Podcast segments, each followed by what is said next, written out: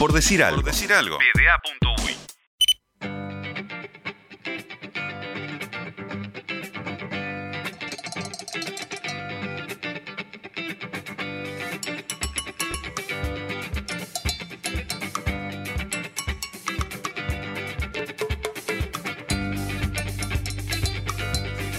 Otra de las noticias deportivas de, esta semana es que sobre representado Florida. Se, el Beto, Jorge, el edificio. Se, se confirmó la realización del Panamericano de Ciclismo en Punta del Este y como hubo noticias de ciclismo nos corresponde el futsal en Florida. ¿Por qué no me lo dijiste? El futsal todo en Florida. Todo en Florida. y como corresponde hablar de ciclismo, tenemos a Eddie Manzulino del otro lado. ¿Cómo andas, Eddie? ¿Cómo anda muchacho? ¿Todo bien? Acá la hora, ¿Pero qué pasa? ¿Hay un plan para conquistar el mundo ahí en Florida? ¿Se, están juntando clandestinamente en algún lado? Lo tenemos aceitado, lo tenemos aceitado, pero nos falta el dinero para poderlo hacer. cuando tengamos, cuando tengamos plata vamos a conquistar el mundo, pero hasta ahora sí, seguimos ahí escondidos planeándolo. Tengo un amigo que tiene un edificio y nos puede ayudar. Ah, sí, bueno, dale. Yo, tengo uno que tiene una zona franca, capaz que... En el mismo lugar, bueno, bueno, bueno, bueno, bueno, bueno, bueno, bueno, bueno, que, ya está, bastante. que Beto está haciendo seña con mucha razón. Bueno, por eh, ey, Panamericano de Ciclismo, Punta del Este. Bueno, no está confirmado, ¿no? No, pero... Eh, hay como un adelanto, hay un... ¿Qué? ¿Qué fue? ¿Qué es lo que sabemos? Y, y bueno, República Dominicana parece que también lo quiere hacer. Así que bueno, lo que sabemos es que está la intención de la federación, la aprobación del ministerio la aprobación de aparentemente la Intendencia de Maldonado, de la Secretaría de Deporte, el apoyo de Botana, eh, que creo que es el 90% del apoyo de Botana, y bueno, y que salió un competidor que es este, República Dominicana, que sí, a, iguales condiciones, y se lo tendría que llevar a República Dominicana. ¿Por qué? Porque está... porque no estamos en, en, en posición de hacer un panamericano, pero bueno.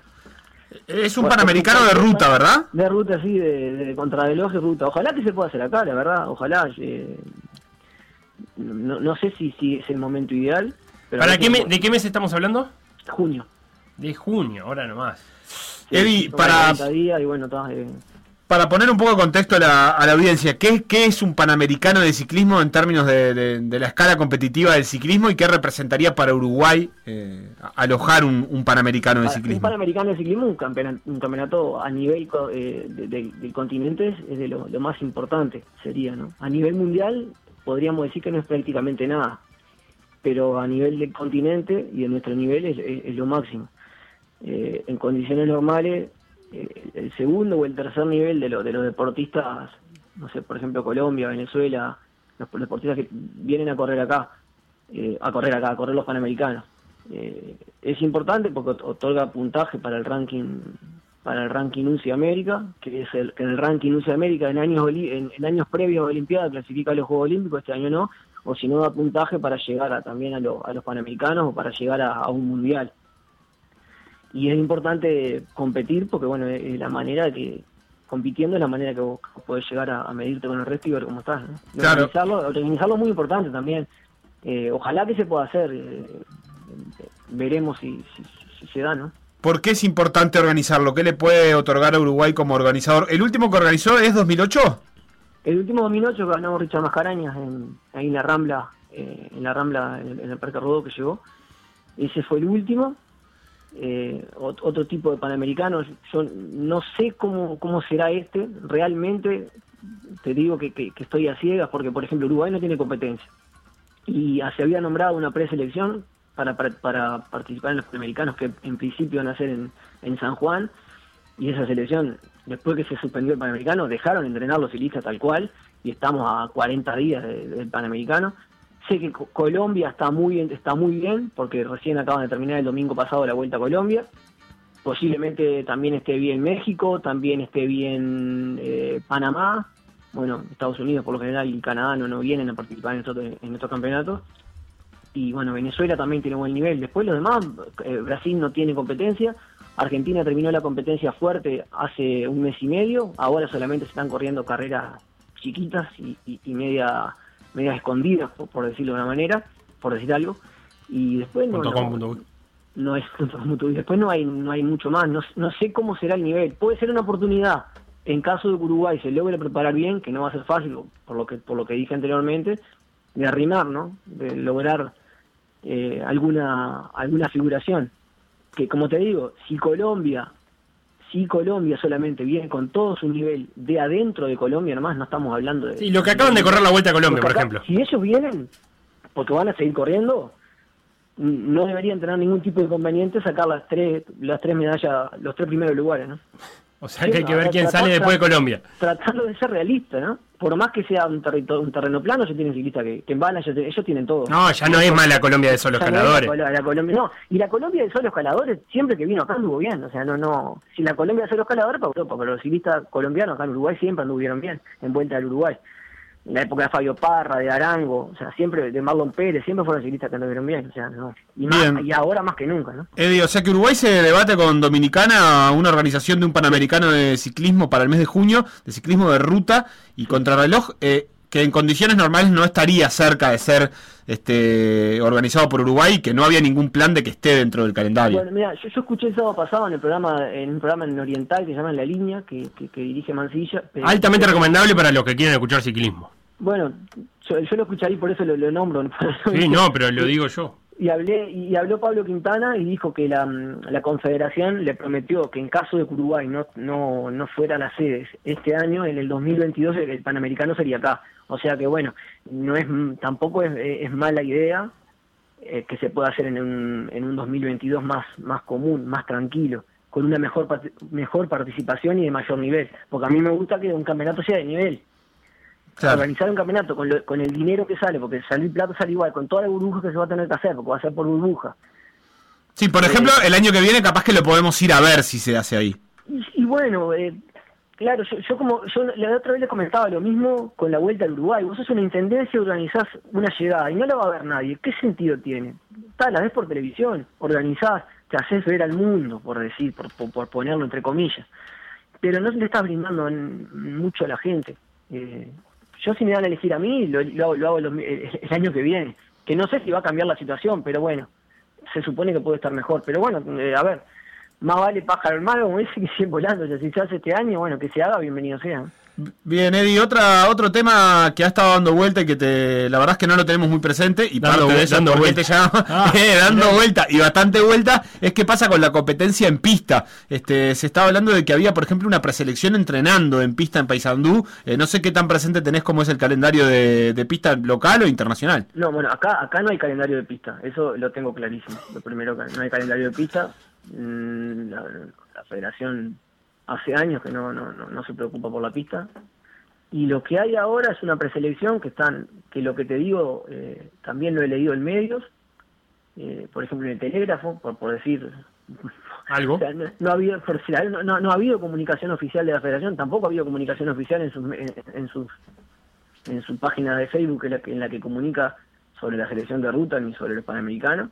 Y bueno, está entrenando en Paysandú, se va a correr la Copa del Mundo primero que es en, en, Colombia, en, Cali, eh, que va a ser del 3 al 6 de, del 3 al 6 de junio, y luego se va a ir al, al, Panamericano que es en, en, Lima, que va a ser del 23 de junio al 29 de junio.